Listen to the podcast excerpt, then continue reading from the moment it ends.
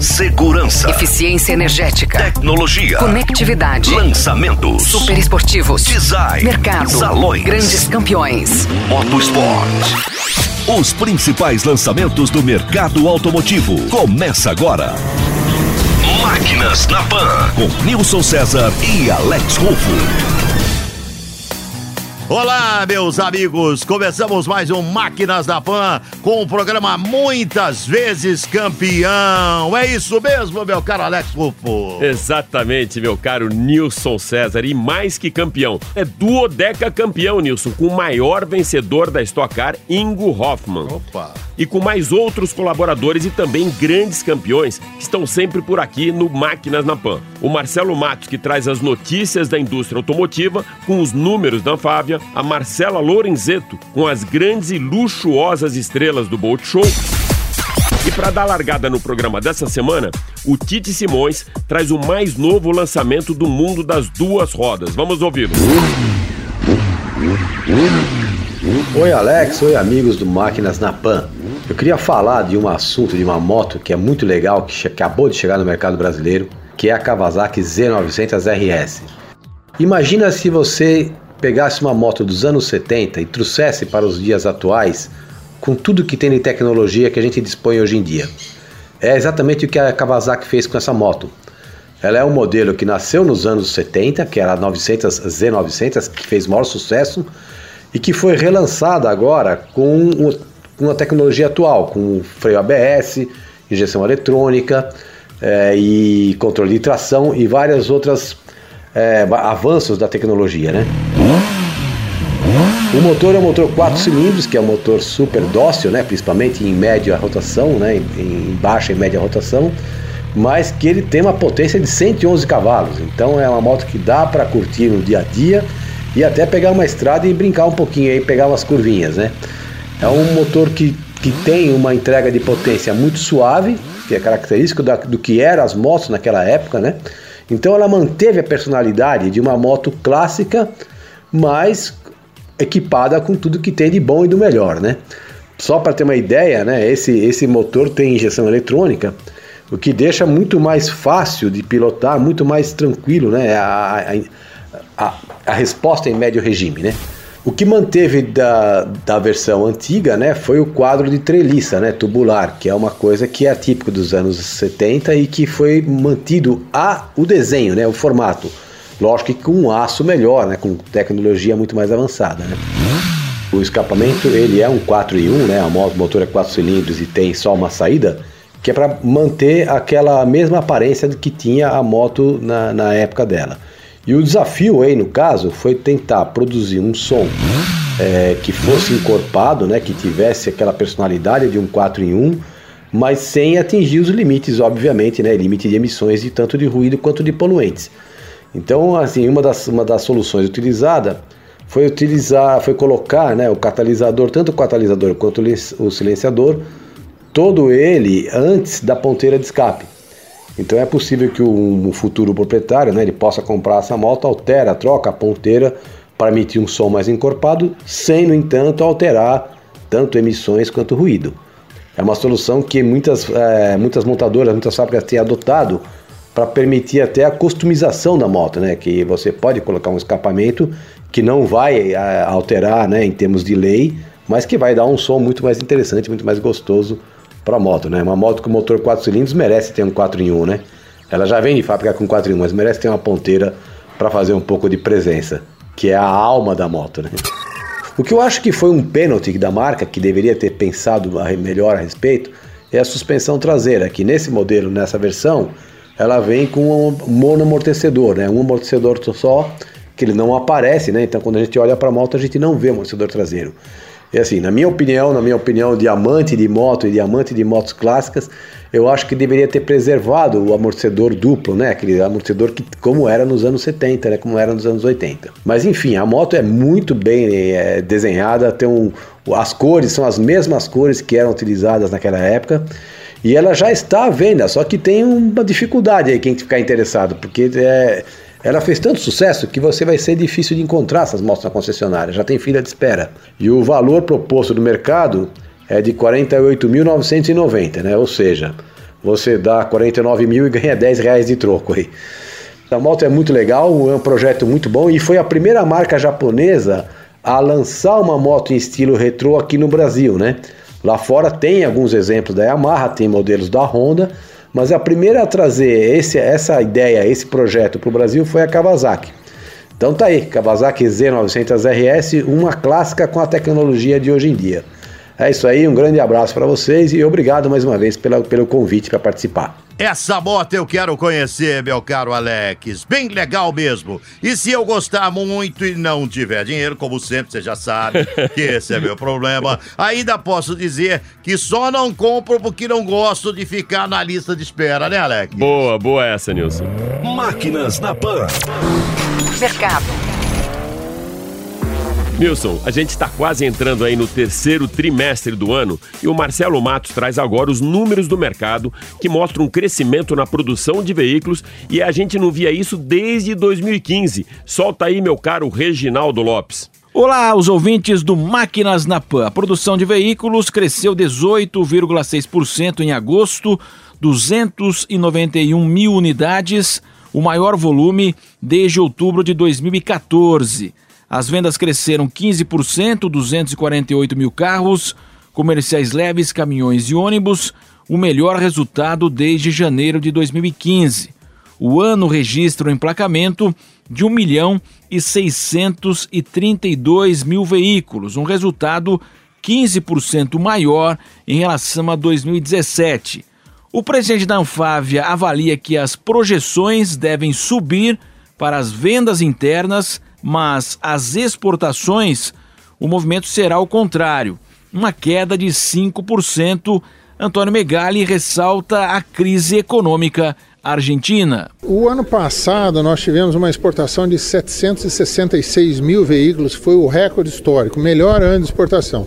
Esse ano a gente estava projetando quebrar novamente o recorde. Agora nós estamos achando que nós vamos ficar mais próximo do mesmo número do ano passado. É, a gente precisa aguardar um pouco mais para saber quão grave é a situação é, do mercado argentino. As exportações caíram 16% em agosto. Em 2018, as vendas externas baixaram 4,5% até agora. A Argentina é o maior destino dos veículos brasileiros. Marcelo Matos para o Máquinas na Pan. Até já! Alex, olha só que interessante. No início do ano, a previsão era muito otimista para as exportações e nem tanto para a produção de veículos, né? E o que a gente vê agora é uma produção em alta, contrariando algumas dessas expectativas e índices nada favoráveis para exportações, né? Exatamente. Sabe a culpa de quem que é isso, Nilson? De quem que é a culpa? Quem, quem, quem? Dos hermanos, já que a crise na Argentina, que é o nosso principal destino de produtos aqui na América Latina, enfrenta uma crise braba e que ainda é agravada pela dificuldade cambial, o que causa aí um déficit na casa de 5% nas exportações.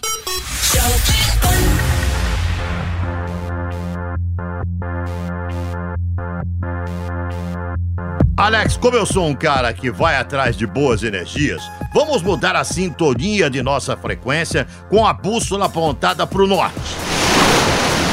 Saindo dessa crise dos irmãos e indo direto pro luxo dos principais barcos que serão expostos no Boat Show desta semana, apresentados aqui no programa no Giro Internacional, com a nossa querida Marcela Lorenzeto, que já comprou seu barquinho. Ah, já tenho dela, ah, já, já. Coloque esse barco na água, meu caro Reginaldo Lopes.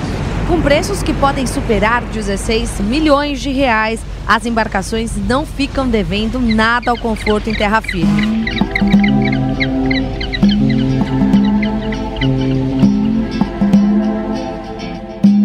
Sonho de consumo de muitos brasileiros, as principais lanchas do país estarão expostas no São Paulo Boat Show, maior salão náutico indoor da América Latina, que acontece entre os dias 27 de setembro e 2 de outubro.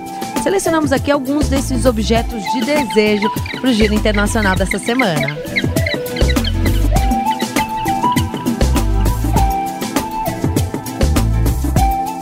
A luxuosa Azimuth 74 combina sofisticação, grandiosidade com esportividade. traz a inovação tecnológica por utilizar fibra de carbono 100% pura em parte da sua superestrutura, mesmo material utilizado em carros de corrida de Fórmula 1. A inovação possibilita uma redução de cerca de 30% do peso da estrutura se comparado a um modelo do mesmo tamanho, além de volumes ampliados e melhor estabilidade. A lancha possui três pavimentos com amplos espaços de convivência externos e internos, quatro suítes e dois postos de comando em uma área total de cerca de 225 metros quadrados. A área do deck superior, o Flybright, tem cerca de 40 metros quadrados, com áreas de relaxamento, espaço gourmet, bar, área de jantar e segundo posto de comando, além do hardtop, similar ao teto solar, que pode ser aberto ou fechado por meio de comando eletrônico.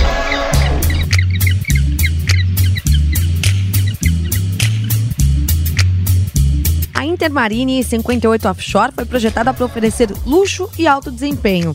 O novo modelo de alta performance destaca-se pelo design de linhas sinuosas e formas arrojadas, que remetem à força e requinte. No interior, materiais nobres e acabamento impecável proporcionam conforto máximo e sofisticação.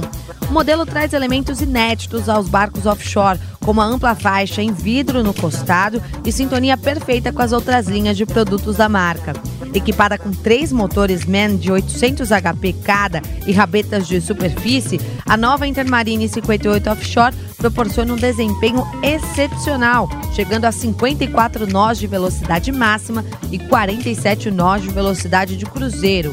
O casco laminado por infusão deixa o barco mais leve e foi projetado para uma navegação absolutamente segura, mesmo em condições adversas em mar.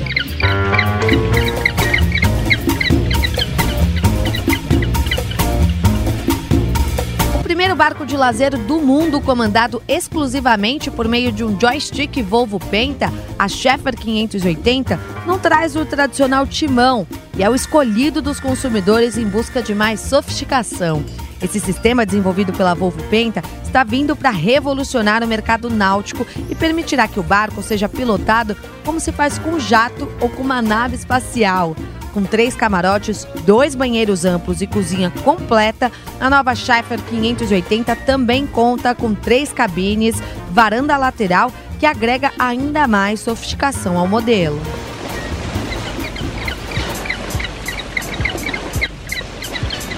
A Triton 52 Fly, com seus 15 metros e 60 centímetros de comprimento e capacidade para até 16 pessoas durante o dia e 6 para a pernoite, conta com três camarotes, sala de estar, jantar, cozinha, banheiros e espaço externo amplo para uma verdadeira festa em alto mar. O pavimento superior do barco contempla um dos espaços externos de convivência, equipado com sofás, pia e geladeira, além de segundo posto de comando. A proa também foi estrategicamente projetada com confortáveis assentos retráteis para banhos de sol e relaxamento. A amplitude da praça de popa é mais um atrativo da Triton 52 Fly. Nesse espaço é possível optar por área gourmet com pia, tábua e churrasqueira elétrica ou a carvão, além de mesa para refeições. Marcela Lorenzeto para o Máquinas na Pan. É, Nilson, tem aquele ditado: muita areia para o meu caminhão. Eu diria aqui muita água para o meu botezinho de borracha. Mas bem legal esse line-up de barcos de luxo que a Marcela trouxe aqui para o programa. Na semana passada a gente já recebeu aqui o diretor-geral do Boat Show, Hernani Passionik, e agora só para dar água na boca, a Marcela trouxe aí no Giro Internacional algumas das grandes estrelas do maior salão náutico indoor da América Latina que abre suas portas para o público no dia 27 de setembro, agora nessa semana, e vai até dia 2 de outubro. Nilson, tem um assunto que é muito recorrente durante os lançamentos da indústria automotiva, que é a eficiência energética. Então, por isso mesmo, a gente vai conversar mais uma vez sobre esse tema com o nosso querido Ricardo Dilser, que é assessor técnico do grupo FCA. Alex, a questão da eficiência energética é tão séria e tão complexa que fez até a gente mudar o próprio jeito de pensar essa questão do consumo de combustível do carro, essa questão da eficiência energética, né, de, de quanto que o, o veículo hoje precisa de energia para se deslocar. Antigamente, por exemplo, a gente falava muito no motor. Ah, o motor é econômico, o motor é gastão. Hoje, nós pensamos a questão da eficiência energética como um todo. Imagina que a gente fatia o automóvel em partes para entender qual é a responsabilidade dessas partes e qual é o impacto desses componentes no consumo de combustível do carro. Por exemplo, em relação ao design, temos que trabalhar com designs cada vez mais aerodinâmicos. E esse é um problema, né? Porque a gente tem que fazer carro bonito e aerodinâmico. A gente tem que se preocupar com o peso, o carro tem que ser eficiente do ponto de vista do crash test, no caso de proteger os nossos ocupantes, e não pode ser pesado, então a gente tem que usar material mais leve, material mais nobre. A gente tem que se preocupar em relação como que nós vamos levar esse nosso cliente a um determinado lugar gastando menos, mas com conforto, porque o cliente, ele não vai abrir mão hoje de uma direção elétrica, de um ar condicionado, de um espaço interno. Então o carro se tornou maior, se tornou mais confortável, mais seguro e a gente tem que manter o, o, consumo de combustível ou até melhorar esse consumo, né?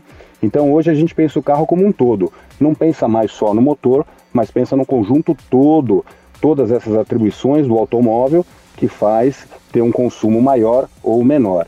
É bem difícil essa relação, realmente. Posso fazer uma pergunta para ele, Alex? Claro. Ô, Dilce, me diga uma coisa, Dilce, para que, que tudo isso funcione, Dilce, é, como é que o condutor, né? Como é que ele. Qual é a parte do condutor nessa história, Dilcer? Ótimo ponto para a gente discutir. Olha só, é, eu já participei de debates acalorados junto à engenharia para redução de 0,5%. Sério, 0,5%. Ou um componente novo, todo um trabalho que gerou 1% de economia. Meses de discussões em relação a esse tema para a gente conseguir 1% de economia. E aí, você olha na rua, você tem ali um carro que está desalinhado, ou com pneu murcho, ou com filtro de ar entupido, ou com a vela gasta, e esse carro chega a gastar 10% a mais do que um carro com a manutenção em ordem. Então, olha só, a questão da manutenção é uma responsabilidade do cliente, do nosso condutor, da mais alta importância. Não só por uma questão da segurança, né? Obviamente, o carro tem que estar em ordem, com os freios, com os faróis, limpador de para-brisa, tudo ok, mas com outros itens que impactam diretamente o bolso dele. Se você tem um carro que gasta 10% a mais do que o seu similar, só porque a manutenção está assim fora do, dos padrões, ou porque o pneu está murcho, ou o carro está desalinhado, ou uma série de pequenos problemas, a cada 10 tanques você jogou fora um tanque. Aí você imagina isso toda semana, todo mês, vezes 12, quanto que isso vai te custar no final do ano? Com certeza, Dilcir. Já comentamos muito isso aqui no Máquinas na Pan. Quando a conscientização não se faz presente, o bolso do consumidor passa a ser um excelente termômetro na eficiência energética. Máquinas na Pan.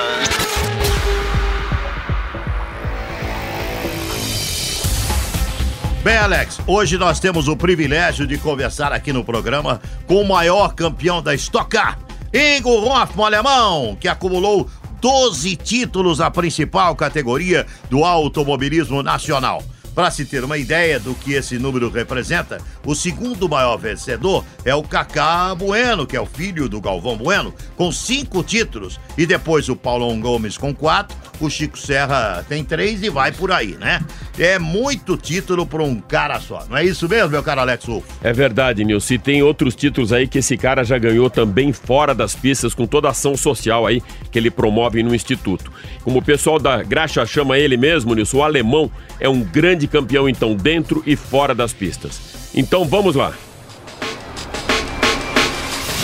Ingo, super obrigado por estar com a gente aqui no Máquinas na Pan, amigo. É um prazer estar com você, Alex. Contar um pouquinho da minha, da minha história. Essa é a ideia, né? Essa é a ideia mesmo. Vamos falar um pouco da sua história aí. Você sabe que eu aprendi o significado de duodeca campeão Uh, só quando você conquistou o seu 12 título na estoque, amigo. Duodeca campeão. Eu também aprendi isso depois que eu ganhei o 12 campeonato. Eu não tinha ideia de como é que era. Bom, você não foi na aula de matemática? Você sabia já o que duodeca, era duodeca campeão? Claro, rapaz, ah, duodeca. É. Eu faltei duodeca. nessa aula, Nilson. Faltou, faltou. Você, você cabulou, você cabulou. E como essa. Ô, Alemão, me diga uma coisa, Ingo. E como essa carreira vitoriosa no automobilismo começou? Conta lá, Ingo Hoffman. Foi, é, eu comecei, na realidade, minha carreira em 72, correndo Interlagos de Fuscão, Fuscão 1500.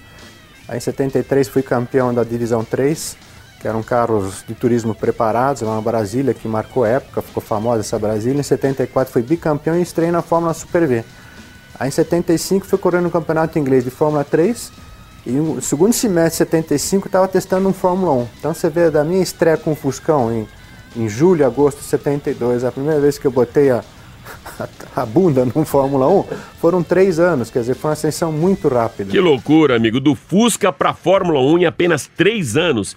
E a Stock então apareceu na tua vida meio contra gosto, não foi isso? Em 77 Fórmula 1 com Fórmula 2, 78 Fórmula 2, aí acabou a grana e patrocínio, voltei pro Brasil, quando em 79 estava começando a estocar, e eu meio que é contra gosto, como você falou, Alex, eu acabei entrando na categoria e fiquei na Stock Car de 79 a 2008, quando me aposentei, então foram 30 anos seguidos na mesma categoria. E que contraste, hein, Ingo? Você veio de um mundo de tanta tecnologia na Europa, né, que era a Fórmula 1, e veio ainda pra, pra uma coisa que era rudimentar na época, que era estoque, né? Não hoje, hoje já não é Sim. rudimentar, não. Mas na época era, né? Como é que foi? Foi um recomeço pra você, Ingo Hoffman? E tem outro detalhe interessante que nessa minha corrida de estreia em Guaporé foi a segunda etapa do campeonato de 1979. E naquele ano, 79, o box de Guaporé era de chão de terra.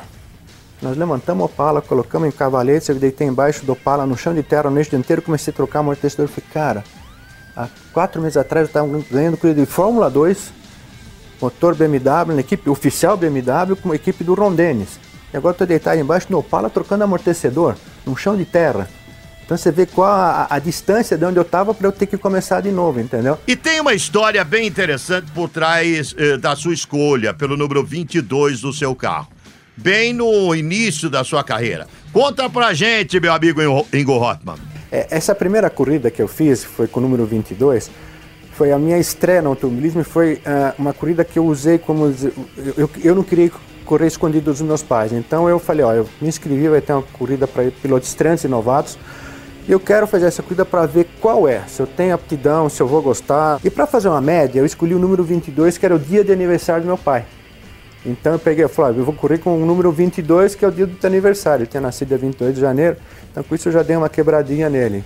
Aí fiz essa corrida de estreia, a minha primeira, aquelas coisas que a gente nunca esquece. O grid foi definido por sorteio, porque tinha muito piloto inscrito, era o Festival do Ronco, chamava esse, esse festival. Tinham 60 carros inscritos, eu larguei na posição, quadra- a 44 posição. Eram seis voltas, eu cheguei na sétima colocação. E aí, chegando em casa aquele dia de noite, puta, não- meus pais não precisavam nem perguntar, era sorriso de orelha a orelha. Aí eu consegui, vamos dizer, a- o apoio deles em 72 para que eu continuasse a tentar a minha carreira de piloto. Ingo, falando em números, o número 12, 12 vezes campeão da Stock, traz uma marca para sua carreira que eu acho que é muito difícil de ser batida. É bem impressionante, né, meu amigo? É um número muito representativo, sim. 12. é, são 12 campeonatos que eu sei que é difícil ganhar. Mas eu sou muito franco em admitir que alguns desses campeonatos eu ganhei em épocas que a Stock Car não era tão competitiva, não, não tinha nada em termos de competitividade comparado aos dias de hoje. Hoje a Fórmula 1 tá cheia de limitações, Ingo. É mimimi, não me toque, encostou no cara do lado é penalização, ah, vai para fora da pista também outra penalização sob investigação. Tudo isso não acaba atrapalhando a competição, Ingo? Com certeza, atrapalham muito. Ah, se a gente for vir, para os dias de hoje, que eu vi esses dias na Fórmula 1, que agora colocaram sensores para limitar a pista. Isso não existe, cara. Zebra é pista, você tem que aproveitar tudo, cara. É, é surreal. Quer dizer, cada vez mais estão engessando o automobilismo. Na nossa época, lá atrás, era uma coisa realmente como gladiadores, sabe? Tinha toques, tinha muito jogo de malandragem, tinha muita malandragem, mesmo essa é a palavra, entendeu? De, de saber usar a regra. Toque, se você pen- pensar, nunca o regulamento nunca permitiu. Mas existiam maneiras e maneiras de você dar o toque sem, sem ser pego, entendeu? Tinha um jogo de, de, de, de, de, pressão, de, psicologia dentro do box, claro, para levar vantagem, entendeu? Um jogo de saber levar os comissários esportivos, um monte de coisa. Hoje tem tanta informação, câmera on board, telemetria, isso, aquilo. Então você consegue facilmente analisar. Bateu aqui é penalizado. E o, o espetáculo como um todo perde. Em que momento você tomou a decisão de encerrar a carreira, hein, Ingo Hoffman? Na realidade, os últimos três anos, tá? Dois, tá? 2006, 7 e 8 foram difíceis para mim. Seis eu ganhei algumas corridas na segunda metade, deu aquele ânimo de novo. Aí foi para 2007, que não foi um ano que eu ganhei nada, não ganhei corrida, eu já estava cansado. Aí no intervalo de 2007 para 2008, eu, eu, tomei a decisão, falei para minha família, falou, esse 2008 vai ser o último ano que eu vou correr. Estava com 55 anos de idade e parei, encerrei minha carreira. E como você comunicou a equipe também para os seus fãs? Conta isso, relembra isso pra gente. Marquei um almoço com a equipe, com que eu corri a MG. Fomos, fomos na churrascaria, falei pessoal, olha, grande chance desse ano ser meu último ano. Aí eu conversei com a Meg Cotrim, que era minha assessora de imprensa, falei para ela, Meg, isso vai ser, vai ser meu último ano que eu vou correr. Falei, como é que você quer fazer um anúncio desse? Falei, Meg, eu tenho um projeto, um plano. Se na primeira metade do campeonato, nas primeiras seis coisas, eu tiver um pódio, eu vou estar na entrevista coletiva dos três primeiros e lá eu anuncio. Falei, se você não tiver um pódio na primeira metade do campeonato, aí a gente chama uma conferência de empresa, eu anuncio. De imprensa eu anuncio, não tem problema. Aí, para a abertura do campeonato 2008, eu fiz a pole position. Não tem melhor lugar para anunciar que eu tô parando a pole position, entendeu? Claro. Aí eu abri o rádio, falei, Maurício, lembra aquele almoço? Que eu falei, qual almoço, Igor? Falei, quero falar para eles, porque o pessoal dentro do box tá ligado na televisão, né? É, eu vou anunciar agora. Aí eu olhei, ele estava calibrando meu pneu do lado esquerdo, assim. Aí ele me olhou no olho assim, falei, eu vou anunciar agora que, que vai ser meu último ano. Ele começou a chorar, eu também. Eu fico emocionado, entendeu? Porque foi uma coisa muito legal, entendeu? Poder anunciar a, a, a, a meu último ano na pole. Por cima? Por cima. E o melhor porque aconteceu na última etapa, que eu fui terceiro colocado, minha última corrida de despedida fui terceiro. Então, anunciei na pole e saí no pódio. Ingo, indo agora da pista de corrida para uma outra pista, uh, com uma corrida muito forte que você tem aí contra o câncer infantil, fala um pouco para gente do Instituto Ingo Hoffman. Em 2005 nós começamos a fazer o projeto do, do Instituto Ingo Hoffman, que hoje é uma casa de apoio aqui em Campinas, junto ao Centro Infantil Boldrini, onde nós temos 30 chalés para abrigar 30 famílias que vem de longe do país e muitas vezes de fora do país para tratar as crianças no Boldrini. E de que maneira a gente pode conhecer um pouco mais esse trabalho e também se engajar nessa causa tão nobre, Ingo? Muito simples, tem o site www.ingohoffman.org.br, Hoffman com dois N's e dois, dois F's e dois N's e lá tem um link de contribuição. Ingo, bem legal ter você aqui mais uma vez no Máquinas na Pan com a gente. Eu que agradeço, Alex, foi um prazer e vamos marcar a próxima aí. Nós conversamos com o duodeca campeão da Stock Car, Ingo Hoffman, que além desses 12 títulos na Stock, que a gente sempre valoriza muito, é claro, não podemos esquecer que foi um vitorioso na Europa, com passagens pela Fórmula 1, Fórmula 2 e que mesmo com a aposentadoria das pistas, continua acelerando forte na luta contra o câncer infantil. Por isso mesmo, é muito mais que um grande campeão. É um duodeca campeão na vida mesmo, né, Alex? Exatamente, um grande campeão.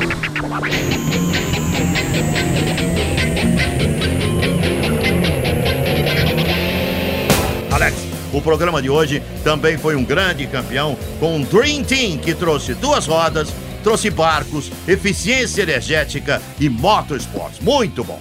Podemos fechar a casinha então, Nilson? Claro, claro, pode fechar, Alex, pode fechar. então vou pedir uma trilha aí pro Reginaldo Lopes pra gente fechar o programa, homenageando todos esses campeões que fazem do Máquinas na Pan um programa com a mais alta octanagem e com muita eficiência energética. Manda lá, Reginaldo.